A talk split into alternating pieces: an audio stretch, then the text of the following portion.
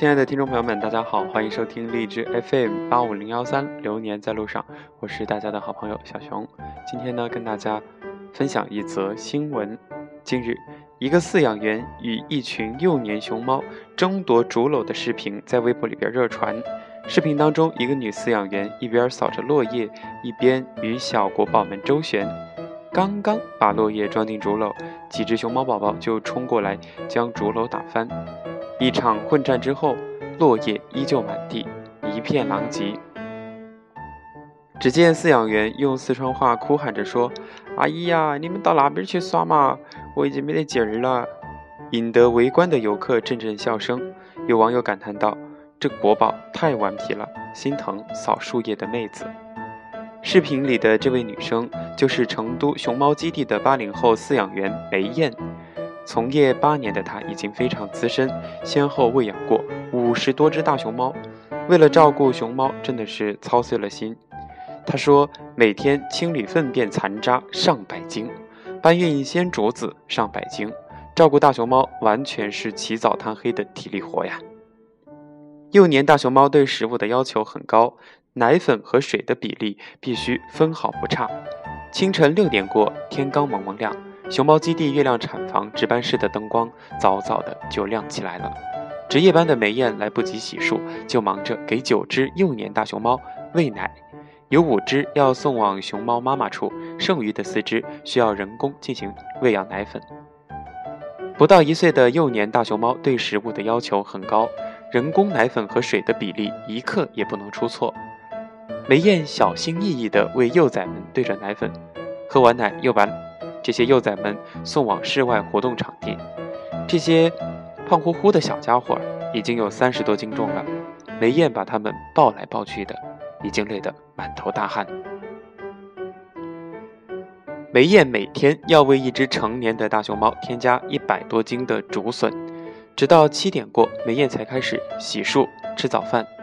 吃完早饭，立即要去清扫粪便、竹笋的残渣，还要为成年大熊猫。添加新的竹笋，梅艳每天要为一只成年的大熊猫添加一百多斤竹笋。梅艳抬起手臂说：“已经练就一身肌肉，女汉子当之无愧。”最近成都天气有点热，梅艳每隔一会儿就要给熊猫崽崽们喂水。一只调皮的熊猫咬着梅艳的手不放。一九八六年出生的梅艳是典型的成都八零后。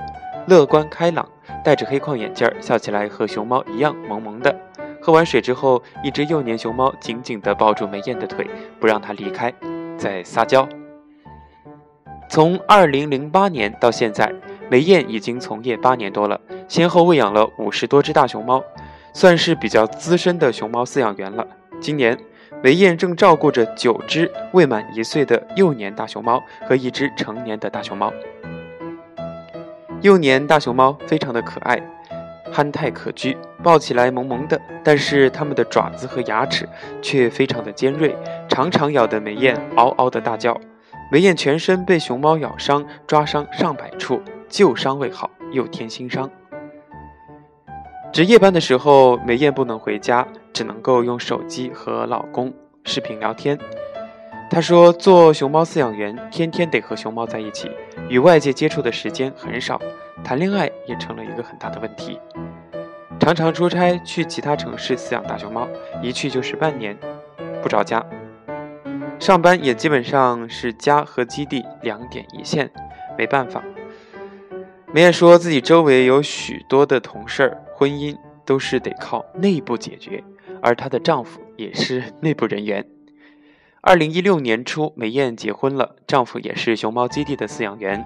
梅艳在山头的月亮产房，而丈夫在山下的太阳产房，两地相距六百米。如果遇到双方都值夜班，四天才能够回家见上一面，手机就成了这夫妻俩常常交流的工具了。梅艳说，值夜班最辛苦，回不了家，睡不了觉，特别是春季遇到熊猫配种的这个季节。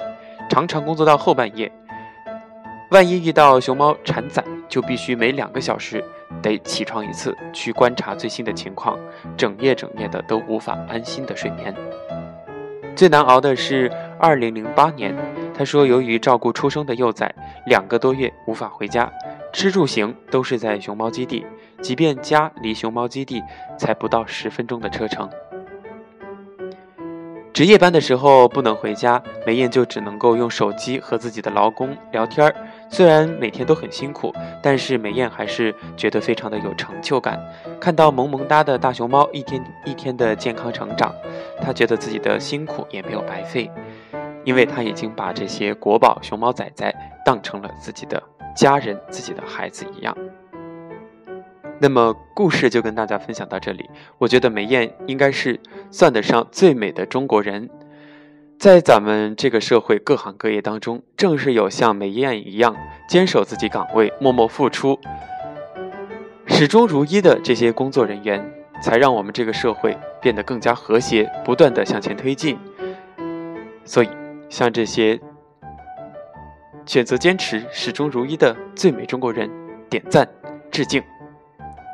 以上就是咱们本期节目的全部内容，感谢大家收听，咱们下期节目再见。